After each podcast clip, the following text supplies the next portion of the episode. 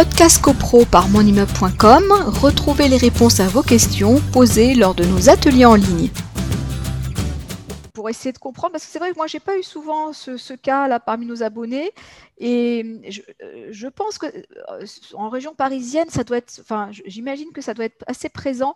Tu sais, quand on a un certain, on a plusieurs copropriétés qui sont dans des allées privées. Oui, alors parce que c'est encore un peu plus compliqué que ça. Donc, euh, ah. je, reviens. Non, non, mais je reviens toujours en arrière. Vous avez, j'oublie les syndicats secondaires. On a compris qu'un syndicat peut être divisé en, syndicats secondaires. Je prends une copropriété classique qui, euh, ayant des intérêts communs, fait partie d'une union euh, de syndicats des copropriétaires. Donc, c'est ce que je viens d'expliquer. Mais à côté de ça, votre copropriété, elle peut également avoir des intérêts, mais elle ne fera pas partie d'une union de syndicats des copropriétaires.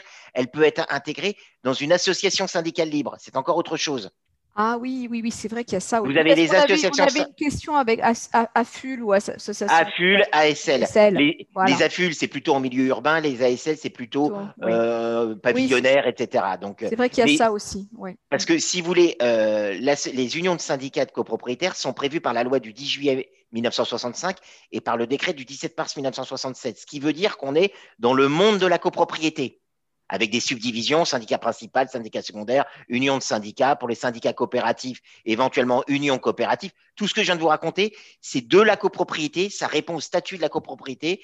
On, est dans la loi de 65 et le décret de 67. En revanche, votre copropriété peut faire partie d'une association syndicale libre, c'est-à-dire que euh, vous allez avoir votre copropriété, euh, euh, votre immeuble, qui, jouxte par exemple une zone pavillonnaire. Euh, et tout ça peut faire partie d'une association syndicale libre. C'est-à-dire que principalement, l'association syndicale libre, elle va gérer les, classiquement les, voies de circulation, l'éclairage, qui va desservir les pavillons, la voirie, les, choses comme ça. Les éclairages, oui, c'est ça, tu as dit. Oui, les éclairages. Mais quand on est en association syndicale libre, donc plutôt en, en, milieu euh, euh, non, non urbain ou affule en milieu urbain, mais le mode de fonctionnement sont, quasiment les mêmes, euh, eh bien, on, quitte le monde de la copropriété. C'est-à-dire que les décisions qui vont être prises par l'association syndicale libre ou par l'AFUL échappent à la loi de 65 et au décret de 67. C'est-à-dire qu'une association syndicale libre, elle est gérée par un cahier des charges. Il y a des statuts. Il y a une association syndicale libre qui est créée et au moment de sa création, il y a des statuts. Et dans les statuts, on peut y mettre beaucoup plus de choses puisqu'il n'y a pas d'ordre public on y met ce qu'on veut presque. Alors que dans un règlement de copropriété, on ne peut pas y mettre ce qu'on veut. Si vous avez des clauses d'un règlement de copropriété qui comportent en son sein euh, certaines clauses qui vont à l'encontre des dispositions d'ordre public de la loi de 65 ou du décret de 67, eh bien ces clauses sont réputées non écrites.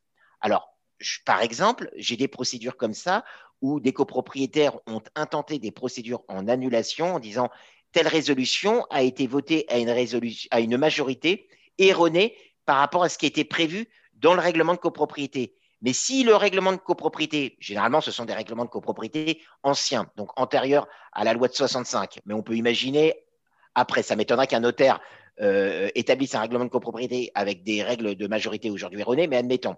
En tout cas, si un règlement de copropriété prévoit des règles de vote à des majorités différentes de ce que prévoit la loi du 10 juillet 1965, c'est-à-dire on s'abroge de la majorité simple de l'article 24, on, s'abroge euh, de la majorité euh, absolue de l'article 25 et on s'abroge de la double majorité ou de l'unanimité euh, pour certaines questions très précises de l'article 26 de la loi du 10 juillet 1965, on est en faute. C'est-à-dire que le règlement de copropriété qui déciderait de passer outre, eh bien les clauses seraient considérées comme nulles et non écrites.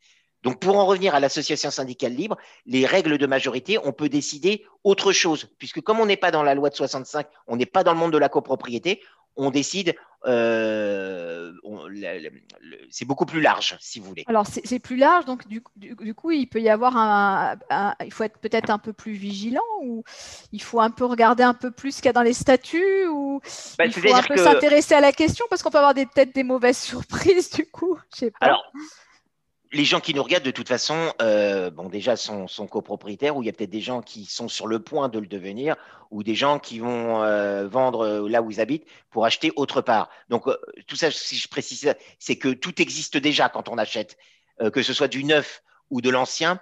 le règlement de copropriété existe. si l'association syndicale libre, s'il y en a une, elle existe déjà, c'est-à-dire que les statuts existent déjà. Podcast CoPro par monimmeuble.com, retrouvez les réponses à vos questions posées lors de nos ateliers en ligne.